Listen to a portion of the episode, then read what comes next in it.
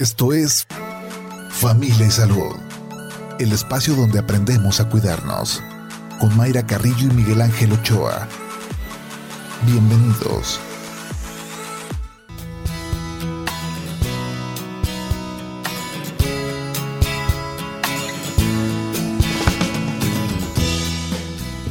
Hola, ¿qué tal? ¿Cómo está? Muy buenos días, bienvenidos a Familia y Salud. Miércoles, ya en mitad de semana, 6 de abril del 2022. Esperando que esté usted muy bien, si nos está escuchando desde casa, ya preparando el desayuno, un rico desayuno. A ver, nos antojamos este día porque hace, hace ya varias, varios este, programas que no decimos del desayuno. ¿Qué se les antoja, muchachos? Chilaquiles para Edgar, ya, ¿qué se te antoja? También chilaquiles, verdes o rojos. Verdes, con pollito, con un huevito estrellado, con frijolitos con chorizo y, para no este, estar tan, tan en el desayuno, un tecito de limón. no, les voy a decir lo que desayuné yo que ya desayuné. Desayuné papaya con mango, este, le puse un poco de yogur griego y em, granola. Y después unas em, sincronizadas, pero con panela. ¿Y qué más? ¿Qué más? Una avena. No, espéreme, espéreme. avena. bien caro a su marido. No, a mí también, doctor, hacerlo en las mañanas. Avena, pero en agua. Ahí va todo bien, doctor Miguel Ángel. pero a la hora que yo desayuno, llega un compañero. Juan José Berlanga. Ah, no, pues. No, y que trae dos empanadas. y me dio una empanada. Bueno. Una empanada. ¿No más? Sí. Bueno, pues bastante variadito. Eso copioso. Copioso. Copioso. ¿Cómo está, doctor? Muy buenos días. Muy bien. ¿Y tú cómo estás, María? Bien, ¿ya desayunó usted? No, no he desayunado. Ah, entonces se le antojó todo lo que hicimos. Todo completamente. Yo dije, no, pues ya. lo que este, sea. Nomás el Chuck dijo de este lo de los chilaquiles. Verdes, pero verdes. Yo también ya estaba apuntándome. También, muy bien. Pues que desayune rico, buen provecho. Si está rumbo a su trabajo con mucha precaución. Em, hay que tener una jornada eh, tranquila. Recuerde que ya el viernes para muchos ya es el último día laboral, previo ya a estas eh, vacaciones de Semana Santa y de Pascua. Esta mañana vamos a platicar del agua, hacer conciencia de lo eh, importante que es para los seres vivos. Recordemos lo importante que es el agua, que son tres cuartas partes del, planeta Tierra. Pero ¿qué estamos haciendo con los ríos, con los lagos, con los mares? Los estamos contaminando con las actividades que tenemos día a día y que pensamos pues que el agua va a estar ahí siempre para nosotros y que siempre vamos a abrir eh, la llave y vamos a tener agua todos los días, que ya estamos viendo los problemas, estas estrategias de cortes de agua en algunas colonias con mayores afectaciones, bueno, se dijo que se ha mencionado que este año no se van a tener esos famosos tandeos, pero esto sí está relacionado con el tema de, de salud, de nuestro bienestar, qué estamos haciendo con el vital líquido. Claro, ¿no? ¿qué estamos haciendo y qué, cuál es, digo, la, qué está sucediendo en realidad? Porque de repente hay desabasto, pero resulta que, que el, el, líquido se fuga a otros lados, ¿no? A otras, este, eh, pues no sé, a veces la industria, a veces... Entonces, ¿qué, qué, es, ¿qué es lo que está pasando en la legislación? Y bueno, para ya, este para eso ya la tenemos en el, gusto de en la línea telefónica de comunicarnos con Paulina Sousa. Ella es coordinadora de vinculación en el en el día. En el día después se llama así la este la, la asociación, la organización, la OEG, o qué se llama, ONG. organización ONG, ONG, ONG, exactamente. Así es. Paulina, ¿cómo estás? Mucho gusto en saludarte esta mañana. Buenos días, Miguel y Mayra, ¿cómo están? Bien, muchas gracias. Muy, bien, mucho gusto de, bueno, muchas gracias primero porque estás en el en México, en, la ciudad, como ahora le dicen. Este, muchas gracias por por, eh, por tomarnos la llamada. Y bueno, hemos hablado en este programa mucho de la importancia en la salud de tomar el agua, ¿no? O sea, de por qué somos agua, este, cuánta agua necesitamos, por qué la necesitamos, ¿sí? Y bueno, eso se limita sencillamente a, levantar el, brazo y tomarla. pero el, este, la inquietud este, hace, unos, eh, hace unos días pues fue el Día Mundial del Mundial Agua. Del agua y, este, y no es nada más el agua que nos llega o por qué nos llega en un garrafón, ¿no? sino todo lo que implica el agua. Y bueno, ustedes han estado trabajando precisamente en, en este asunto del agua eh, desde el punto de vista social y pues sí, sí este, es un interés de conocer qué está pasando. ¿Qué, qué panorama tenemos más o menos en México al respecto del agua? Sí, mira, eh, la campaña que nosotros tenemos en el día después, que se llama Ser Agua, es primero, y es importante resaltarlo, el resultado de varias sesiones de trabajo y unas charlas muy interesantes con diversas organizaciones, colectivos y personas expertas en este tema. Fue, un trabajo de varios meses. Eh, lo pongo sobre la mesa porque nosotras no somos una organización experta en el agua, sino que somos un altavoz de distintos temas sociales, ¿no? Entonces, este ejercicio fue muy enriquecedor para nosotras y construyó las bases de esta campaña. A lo largo de este recorrido que hicimos con estas voces expertas, eh, pues aprendimos un montón, ¿no? Que son, son estos pilares que tenemos en esta organización. Y hay un panorama bastante complejo porque, como bien mencionas, pareciera que nuestra relación como humanidades pues abro la llave y ahí está, ¿no? Por lo menos en las ciudades y bueno, en las ciudades en ciertas zonas además, ¿no? Porque el derecho al agua, el agua es un derecho humano, eh, pareciera que solo es para algunas cuantas personas, ¿no? No para todo el mundo, no de la misma manera, no en los mismos momentos. Y esto responde a todo un sistema muy complejo y un montón de desigualdades. Por ejemplo, eh, nosotras una de las primeras cosas que tenemos con esta campaña para visibilizar es invitar a la reflexión, ¿no? Sobre esta relación, porque pareciera que como humanidad vemos el agua como un producto, como un recurso para ser explotado, como un botín, y no como lo que es, que es un bien común, un elemento indispensable para la vida, un derecho humano sin el cual además no podemos vivir, pues nadie ni nada en este planeta, no es, no es un lujo, ¿no? Claro. pareciera que muchas veces así se ve. ¿Cómo es posible que, por ejemplo, les voy a platicar algo muy interesante? Hay una investigación de eh, publicada en la revista Argumentos de la UAM que se llama Los Millonarios del Agua. Eh, en esta investigación se consultó el REPDA, que es el Registro Público de Derechos del Agua, y se analizó con ciencia de datos las concesiones que ha otorgado con agua. Con agua es la autoridad en el país para otorgar este tipo de concesiones, este, pues para explotar pozos, para eh, hacer ciertos desechos sobre los ríos, etcétera, ¿no? Como todo lo relacionado con el agua. Con el agua, Entonces, en esta, en esta investigación se detectó a, a grandes rasgos que hay 3.304 grandes usuarios privados en todo el país y tienen concesiones de un millón de metros cúbicos o más al año, ¿no? ¿Cuántos son 300, dijiste? Un millón, ah. un millón, más de un millón de metros cúbicos al año. Ah, ok, pero ¿entre cuántos es eso? Entre 3.304 grandes usuarios privados en el país. Ok. Entonces... O sea, quiere decir no población, pues. ¿Perdón? Quiere decir no no es población, sino son este eh, sí, particulares. Son cuantos, ¿no? Ok. y además, esos cuantos principalmente son empresas, ¿no? Tenemos, este, y esto lo han denunciado por muchas organizaciones, eh, por ejemplo está la Coordinadora Nacional Agua para Todos, Agua para la que es esta red de organizaciones, colectivos, luchas, gente de comunidades, expertos, académicos, en fin. Eh, tenemos gente como pues, Ricardo Salinas Pliego, ¿no? Con su geotérmica y Banco Azteca, con unas concesiones de agua impresionantes para un banco, ¿no? Grupo Modelo, Lala, la familia Robinson Bourse, que son los dueños de Bachoco, ¿no? Concesiones para Bachoco, pero también más de 30 concesiones a distintos miembros de la familia, este Grupo México con todas estas mineras, ¿no? Eh, Alonso Encira Lizondo con sus otras mineras, el dueño de Vidanta, el dueño de Destinos Xaret, ¿no? De todo lo de Grupo Xaret y todos estos este, destinos turísticos.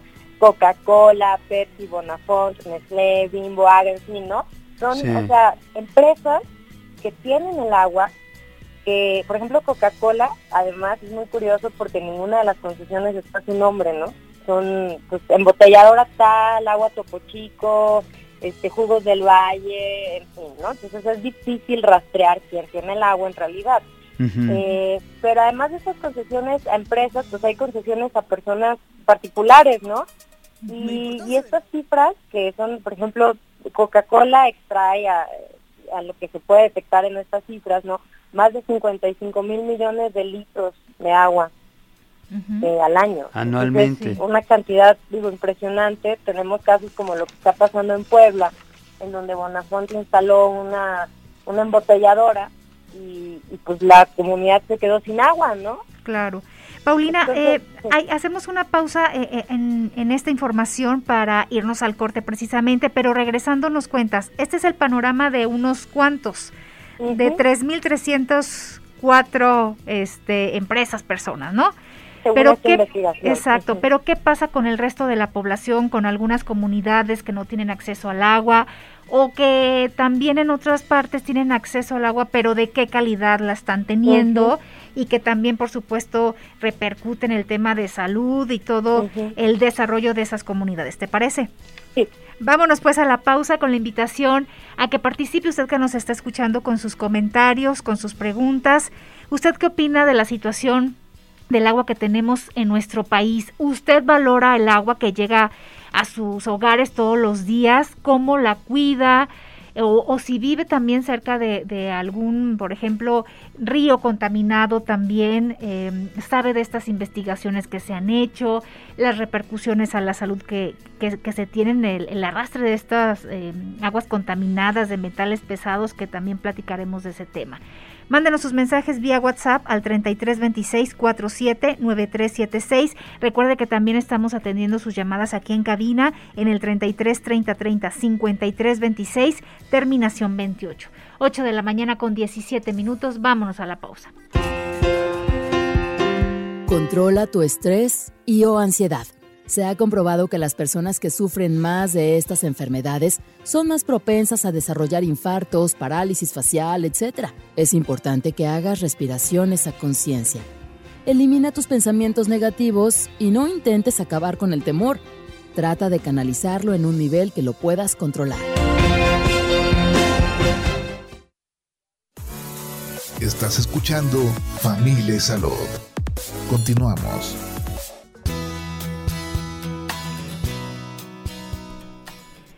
8 de la mañana con 28 minutos. Gracias que continúa con nosotros aquí en Familia y Salud a través de Jalisco Radio, platicando este miércoles sobre el agua. Estamos recibiendo sus comentarios, preguntas a través de mensajes vía WhatsApp 33 26 47 9376. En cabina también estamos atendiendo sus llamadas en el 33 30 30 53 26, terminación 28 el panorama que tenemos en nuestro país sobre el agua, un panorama que nos está pues explicando Paulina Sousa y ya nos decía pues de estas grandes eh, empresas que pues vemos que para ellos no hay problema, pero para quienes sí en nuestro país, Paulina, quienes sí le están batallando con este tema del agua.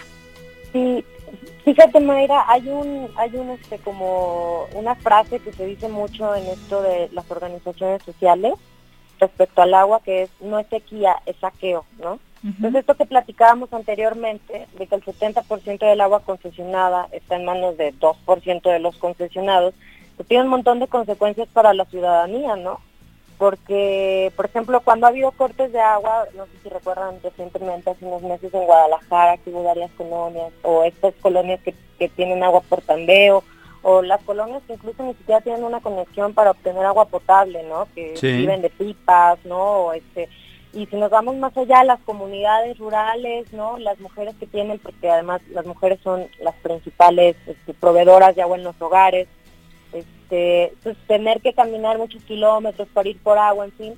Y tenemos como de este lado, ¿no? Como a la ciudadanía viviendo cortes de agua y todas estas situaciones, un agua que además pues, la calidad nos causa dudas, ¿no? Entonces eso también nos lleva a consumirles estas empresas que son dueñas del agua, pues una cantidad de agua embotellada tremenda que además está y hay muchos estudios que demuestran el daño que hace a la salud del agua embotellada, ¿no? Las partículas de plástico que tienen, químicos peligrosos como restos de desinfectantes de agua, químicos relacionados con problemas de fertilidad, de obesidad, de tiroides, ¿no? O sea, el agua embotellada es, pareciera que es como nuestra única alternativa y nos venden nuestro derecho en una botella de plástico, ¿no? Entonces esto está tremendo porque además de que es carísima por lo que es dentro de la botella, no está bien y además, pues, ¿quiénes la pueden pagar, no?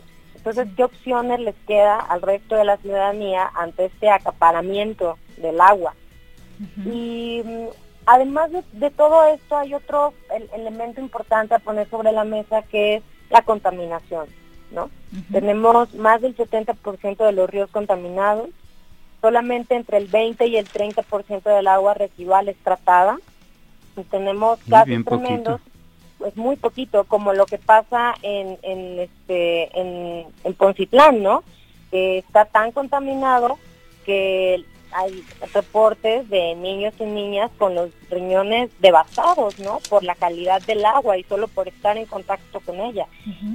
Y bueno, esa esa cuenquita, ¿no? Ese ese trayecto de Lerma, Santiago, Chapala, que además uno va, no sé si les ha tocado a quienes están escuchando, pero pasar por Lerma es una cosa espantosa, ¿no? O sea, el olor es impresionante. Y eso es el agua que va fluyendo por ahí. Y pues no se trata de, como suelen hacer, meterla a un tubo, entubarla y que ya nadie se dé cuenta, ¿no? Se trata de poner atención a lo que la tierra nos está diciendo, a porque esa agua al final también termina pues saliendo en algún lado, o sea, el tubo no puede darle la vuelta al mundo, ¿no? En algún lado caen las descargas y a algunas personas eso afecta y generalmente son personas que se encuentran en situaciones de menores recursos, ¿no? Porque en los lugares en donde no están, no se está en contacto con estos cuerpos de agua contaminados, pues pareciera que es otra realidad distinta a la de la mayoría del país, ¿no? Sí. el agua se utiliza también para minería, que es súper tóxica, hay un montón de noticias y, y situaciones ambientales terribles que han sucedido por derrames, cosas así, para fracking, están envenenados los acuíferos. Entonces pareciera que como que todo este panorama no nos deja otra opción más que recurrir a esta agua embotellada, carísima, que además es nuestra y nos la venden, ¿no? Oye, ¿qué tanto se está utilizando esta agua también para riego? Que al final de cuentas es una cadenita, ¿no? Eh, para riego y esos productos van a llegar tarde o temprano a nuestras mesas. Claro, hay un documental muy interesante Ahora que en la organización tenemos un ciclo de, películas y literatura sobre el agua en una plataforma que se llama Eureka, ahí pueden echarle un ojito luego, es gratuito, se pueden inscribir. Y hay un documental que recomendamos ver que se llama H2OMX. Es buenísimo y este documental, bueno, se centra principalmente en el Valle de México y como este sistema que es el Cuetzamala, que es el que provee agua potable a la Ciudad de México, entonces te cuenta como todo el trayecto de dónde van jalando agua de distintas partes para mandarlo por un canal para que entre a la Ciudad de México. Lo que pasa cuando está el agua en la Ciudad de México, ¿no? O sea, el uso doméstico, pero también los desechos que tenemos como ciudadanía, los industriales, en fin, y cómo va para afuera otra vez esa agua en unas condiciones, híjole, yo cuando vi el documental casi lloro, ¿no? Es una cosa casi, o sea, no se puede creer, es muy difícil de asimilar. Y esa agua va para afuera, pasa por un montón de terrenos en donde efectivamente se utiliza para el riego, porque además no les dejamos otra opción, ¿no? A las personas que cultivan nuestra comida, no hay otra opción, es el agua que hay, un río que estaba limpio y de repente está contaminado, ¿no? ¿Qué, ¿Qué, puedes hacer ante eso, no? Entonces, Ahí entrevistan a una serie de personas que se dedican al cultivo de estos alimentos y explican lo que han ido notando con los años. Hay una frase que a mí me impresionó muchísimo, no la voy a decir textualmente, pero este sale un campesino y dice, bueno, nos, nos mandan de la Ciudad de México pues, esta porquería, ¿no? Por decirlo de alguna manera, y pues nosotros se la regresamos en la comida. Entonces es como, pues claro, es un, ciclo, ¿verdad? y son las consecuencias de lo que estamos haciendo como humanidad. Claro, sí, porque pensando en, el consumo ya en casa, por ejemplo, este, la cantidad de, o sea, ir a, a, orinar, pues, una vez se van 20 litros, ¿no? Además. Y, también, o sea, aquí justo en la campaña que tenemos lo que estamos tratando de hacer es como replantear estas narrativas, porque si bien claro que hay una responsabilidad individual ¿no? en los productos que consumimos, por ejemplo en el agua embotellada, en las refresqueras, en las cerveceras, y no buscar como opciones más sustentables. Hay, por ejemplo, respecto a la cerveza, hay proyectos hechos con agua de lluvia y cosas así, ¿no? O instalar baños secos en nuestras casas, este, pues sí reducir el consumo, pero pareciera que todo se centra en bañate en cinco minutos porque te la vas a acabar, ¿no? Claro. Y el, ahorro desde casa.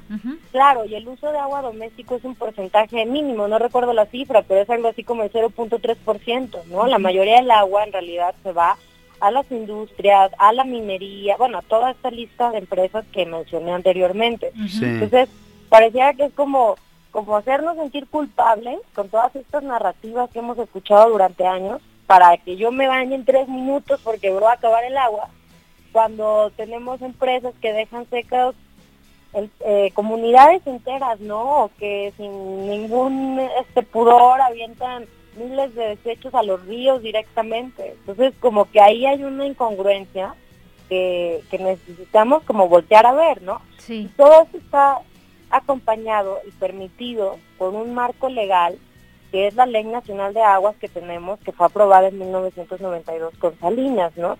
Entonces, diez años después, en 2012, México reconoce en la Constitución, en el artículo cuarto, el derecho humano al agua potable y saneamiento, ¿no? Es decir, que tú como mexicano, mexicana tienes derecho al acceso, disposición y saneamiento del agua para consumo personal y doméstico en forma suficiente, o sea, no una, no tres gotitas, no tandeo, no con pipas, es suficiente salubre, que es pues, saludable, ¿no? Que no abras la llave y te salga agua, café, aceptable y asequible además, ¿no? O sea, un precio que pues la mayoría de la gente en este país no puede pagar, ¿no? Entonces, eh, o sea, se reconoce este derecho humano en 2012 y a partir de ahí se tenía que emitir una nueva ley que integrara este derecho humano, ¿no? Y tenemos pues más de 10 años sin una nueva ley, ¿no? En 2013 se venció este plazo ha habido esfuerzos súper valiosos como el de la Coordinadora Nacional Agua para Todos, Agua para la Vida, que juntaron durante casi 10 años en foros, talleres, congresos a lo largo de todo el país. Formaron una iniciativa ciudadana para una nueva ley general de aguas respaldada por más de 200 mil firmas. Se entregó en las manos de diputados y diputadas en la legislatura pasada y pues ahí se quedó, ¿no? Entonces, pues qué onda, estamos ahí como en un limbo de una ley que ya no aplica, pero no tenemos una nueva y en el Inter pues se filtran por estas grietas un montón de desigualdades, de acaparamiento, de sobreexplotación, de contaminación y parecía que esto no avanza, ¿no? Entonces está está bastante bastante triste, la verdad. Y este pero bueno, a pesar de que pareciera como un un panorama muy desesperanzador, porque sí en parte lo es, pues también hay una serie de, acciones que podemos tomar como ciudadanía y que también es muy importante voltear a ver para allá, ¿no? O sea, como todo este... Como solución, ¿no? Unas soluciones, ¿qué vamos a hacer, no? Sí, sí. pues lo, lo primero que nosotras desde el día después sugerimos es acercarse a las organizaciones que luchan todos los días por defender el derecho al agua. En Jalisco existen varias, nosotras tenemos relación con, por ejemplo, con el INDEC, el Instituto Mexicano de Desarrollo Comunitario, que además acaba de lanzar hace, me parece que el año pasado, eh, una investigación sobre el agua en Jalisco específicamente, pueden entrar a la página, se llama es me parece, o MX, no recuerdo bien, en donde se señalan quiénes son estas empresas y actores que tienen el agua de Jalisco, ¿no? Entonces está como esta primera parte para informarnos, ¿no? E informarnos de una manera pues bastante completa y nutrida porque nos tienen muchísimos años investigando este tema. O sea, va más allá de un gobierno, una legislación o qué tema esté en la mesa, ¿no? En la agenda pública, estas personas tienen, pues hay quienes hasta dan la vida, ¿no? Por defender el agua, el territorio, el medio ambiente, somos de los países más peligrosos para ejercer este tipo de profesiones, ¿no? En el mundo. Entonces, están estas personas y es importante acercarse. Algunas tienen pues, talleres, foros, hay una organización muy bonita que se llama Agua y Vida Mujeres, Derechos y Ambientes, que tiene un, enfoque más feminista, por ejemplo, de ecofeminismo, del agua, la relación con el entorno. Hay proyectos muy valiosos como en Querétaro el Museo Bajo Tierra, que es un museo virtual del agua, tienen festivales, dos festivales del agua en Querétaro al año, jornadas de reforestación. Está en Jalisco también Ambientes Justos, que tiene una campaña desde hace muchos años que se llama Conoces a Santi, que es sobre el río Santiago, dan talleres en las escuelas, entonces si alguien por aquí este, es director o directora de una escuela, pues se puede acercar a esta organización para tener talleres con las infancias y también con juventudes sobre el río Santiago, tienen podcast, están luchas súper valiosas, por ejemplo en Mexicali, ¿no? Que lograron sacar a una planta cervecera que se iba a instalar en pleno desierto con recursos públicos, ¿no? Y la gente se organizó y bien si hubo una parte de impulso legal también. Eh, Mexicali Resiste es un movimiento social, ¿no? La gente, la ciudadanía salió de su casa y se plantó afuera de la cervecera y dijo, por supuesto que no nos van a construir esto aquí, ¿no? Entonces también formar parte de estas, este, pues, alzadas de voz, ¿no? Sociales, que son sumamente importantes. Claro. Paulina, permítenos este hacer una pausa ya nuestra última pausa y regresando, eh, pues eh, nos sigues em, platicando eh, en este sentido qué podemos hacer como como población ¿Y qué está pasando con estas em, comunidades donde no tienen acceso al agua y pues también se está afectando eh, su salud? ¿Qué están, ¿Qué están haciendo y cómo se les está apoyando? Vámonos ya a nuestra última pausa cuando son las 8 de la mañana con 41 minutos. Les recuerdo que estamos recibiendo sus mensajes a través del WhatsApp 3326479376. Regresamos en un momento.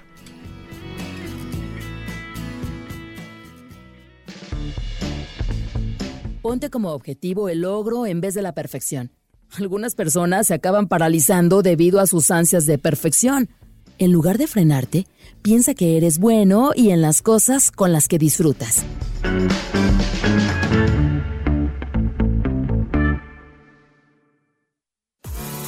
Estás escuchando Familia Salud. Continuamos.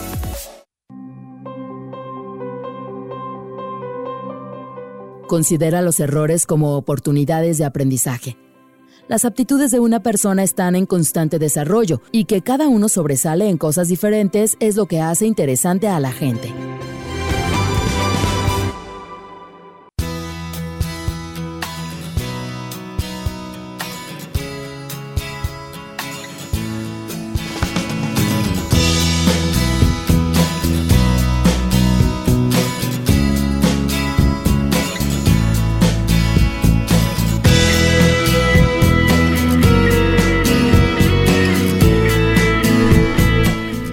8 de la mañana con 46 minutos. Gracias que continúa con nosotros aquí en Familia y Salud.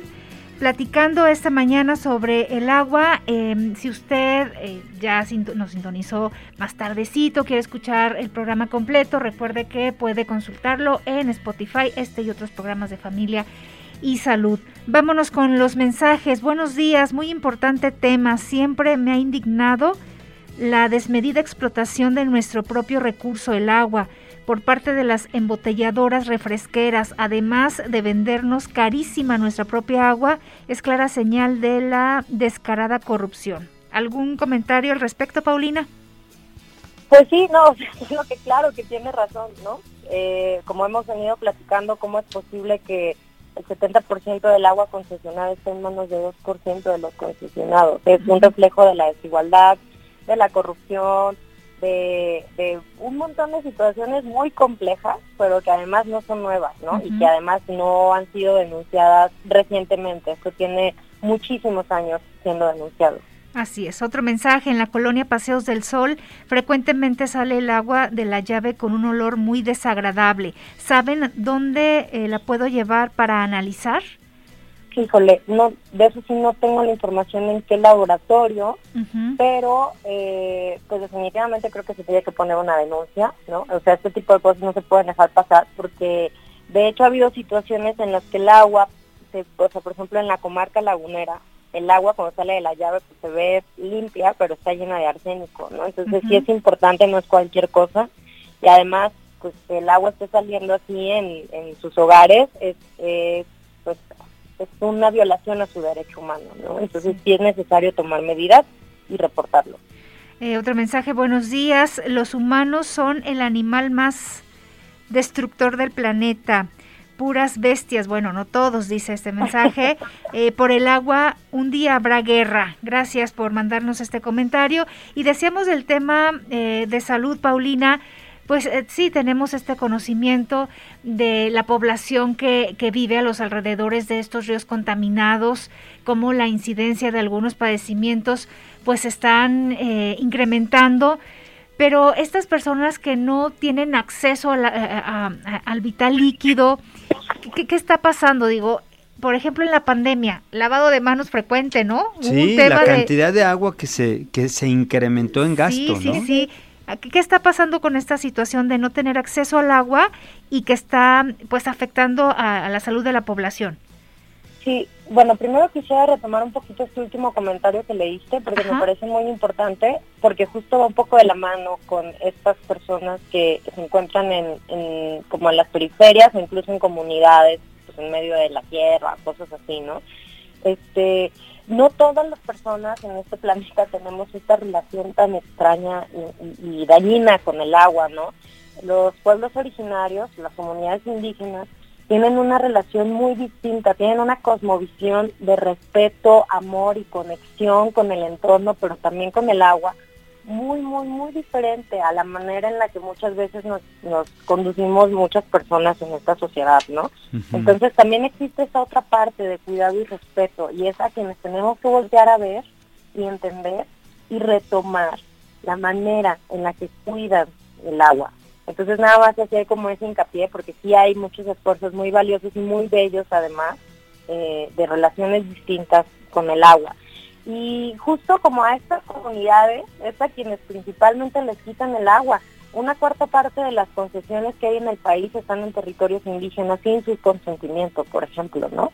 Entonces está súper grave esto. Por ejemplo, platicaba ahorita del caso de Bonafonte en Puebla, que están estas comunidades y tienen sus pozos de agua que han tenido pues, años y de repente río abajo se instala una embotelladora de Bonafont que además no recuerdo la cifra, pero saca una cantidad de agua impresionante segundo y se quedan sin agua las personas de esta comunidad. Entonces parecía que su única opción es comprarle a Bonafont el agua que están embotellando, que es agua de, de, su, pozo. No, o sea, es una cosa impresionante. Pero además digo, con esto que platicamos, qué calidad de agua, ¿no? Y en qué condiciones. Entonces es, es una cosa bastante compleja y sigue siendo un reflejo de la desigualdad, ¿no? Porque a quienes más afecta esto es pues, a las, o sea, a Coca-Cola no le hacen un corte de agua cada que hay cortes de agua, ¿no? Siguen embotellando. Entonces, ¿agua para quién? ¿No? ¿En manos de quién? Entonces, por eso les platicaba esto que dicen en, en, en estos grupos de investigación y y alzada de voz del de, agua, que es que no es sequía, es un saqueo, ¿no? Y es un saqueo descarado que pues nos está afectando a todas las personas y a lo mejor si ahorita a mí me ha tocado uno o dos cortes de agua, pero eso no significa que más adelante no me vaya a pasar, ¿no? Entonces sí hay que poner atención en eso, o sea, es importante, por eso marcaba que es importante acercarse a quienes ya tienen como la expertise en estos temas y además digo simplemente entrar y ver por ejemplo un video, un documental, una infografía que hayan hecho, unas postales, compartirlas, hablar de estos temas en casa, ¿no? Este, y sí claro, pues impulsar eh, cambios personales en la manera en que ya decíamos, ¿no? Consumimos agua embotellada, que además son también un montón de planetas plástico y esto ya hay muchísimos estudios de eso eh, baños secos, sistemas de captación pluvial, o sea, si hay como alternativas para hacer en casa, pero también la manera en que consumimos, por ejemplo, la ropa, ¿no? Todo esto del fast fashion, la industria textilera de las demás contaminan el agua también, ¿no? Entonces, pues reusar, intercambiar con las amistades, llevarla a reciclar a puntos de reciclaje, que no terminen en estos basureros tremendos que además ya ni siquiera deberían de existir, porque además se filtra todo eso a los mantos acuíferos, ¿no? Entonces hay una parte en la que tenemos cierta responsabilidad como consumidores, más bien cierto poder para ciertas cosas, pero también no dejar de voltear a ver a todos estos este, eh, grupos que tienen el agua, ¿no? Y que son dueños del agua. Hay una frase en una película que no sé si han visto que se llama Rango, es una película animada buenísima, y el alcalde de la ciudad, este es un alerta spoiler para que esté escuchando, este, dice una frase que es, si controla el agua, lo controla todo, Porque pues, sin agua no podemos vivir. Entonces hay que voltear a ver quién la está controlando, ¿no? ¿Quién la tiene? ¿A quién no le afecta la, estas sequías tremendas que nos dicen que hay, ¿no? Estos cortes de agua, ¿quién no le está afectando? Entonces es importante voltear a ver para allá. Sí. Y también, eh, bueno, hay, hay ciertas cosas que podemos hacer también desde lo personal, por ejemplo, reducir el consumo de carne, ¿no? O lácteos, tenemos el ejemplo de las granjas porcícolas en Yucatán y cómo las comunidades de esa zona, las comunidades mayas han alzado la voz, han interpuesto amparos porque están los cenotes ya cargados de todos los desechos de estas granjas industriales, ¿no? Entonces, reducir el consumo de carne es una manera desde lo personal de aportar, ¿no? A estas dinámicas, igual, igual los lácteos, ¿no? Por ejemplo, en, la comarca lagunera, que es en Coahuila y Durango, pues todo este problema del agua con arsénico por la sobreexplotación y el, uso excesivo de agroquímicos, pues también por parte de, del ALA, ¿no? Lo han denunciado las personas que están allá. Entonces, también lo que vamos consumiendo aporta de una forma u otra a que estas, estos grandes acaparadores del agua tengan el poder, ¿no? Muchas cosas que hacer, perdón Paulina, en, en grupos, en, en estas organizaciones eh, ciudadanas y en lo individual. Eh, hay que tomar conciencia, hay que informarnos, conocer estos datos que no son nada alentadores, es nuestra realidad y hay que hacer cada quien lo que nos corresponde. Y lamentablemente, Paulina, se nos agotó el tiempo, pero ¿dónde te seguimos? en redes sociales, ¿cómo nos podemos enterar de lo que están haciendo? Sí, la organización se llama El Día Después. En todas las redes sociales estamos como El Día Después MX. Ajá. Y nosotros tenemos tres actividades, digo rápidamente, respecto a esto. Una es un ciclo de cine y de cine y libros sobre el agua, este, que se pueden inscribir y ver las películas y todo. Otra es una actividad que tenemos con unos grupos que, la propusieron primero en Veracruz y la, la arropamos con la campaña que se llama Agua pasa por mi casa. es una invitación a a subir una foto o un video del agua que pasa por tu casa, o pasaba, si ya fue entubada, ¿no? Y decir, bueno, este río está así, está contaminado, en fin, para hacer como un mapeo participativo y tener como un, un panorama de lo que está pasando con los cuerpos del agua en, el país. Y tenemos también una venta de playeras con una marca sustentable que se llama Green Hawk y un porcentaje va para una organización que se llama Semda, y va directamente a proyectos para mujeres que cuidan el agua. Entonces, nosotros tenemos estas tres acciones, pero hay más, pues, ¿no? Entonces, si nos siguen en redes, pues podrán este, conocer a las organizaciones de las que les estaba platicando que tienen años trabajando estos temas. Bien, pues síganos pues en redes sociales el día después MX. Muchísimas gracias este, por tomarnos la llamada y pues estaremos en contacto. Y bueno, pues vámonos, Mayra, antes de que nos corran. Gracias, Gracias, Pau. Bye. Hasta luego. Vámonos, sí, doctor, porque ya nos están haciendo ojitos. Ya. Shaq, Edgar, gracias, chicos. Muchas gracias. Hasta mañana. Adiós. Esto fue Familia y Salud. El espacio donde aprendemos a cuidarnos. Una producción de Mayra Carrillo y Miguel Ángel Ochoa para Jalisco Radio. Te esperamos en nuestra siguiente emisión, en punto de las 8 de la mañana, aquí en el 96.3 FM, JB Jalisco Radio. Hasta entonces.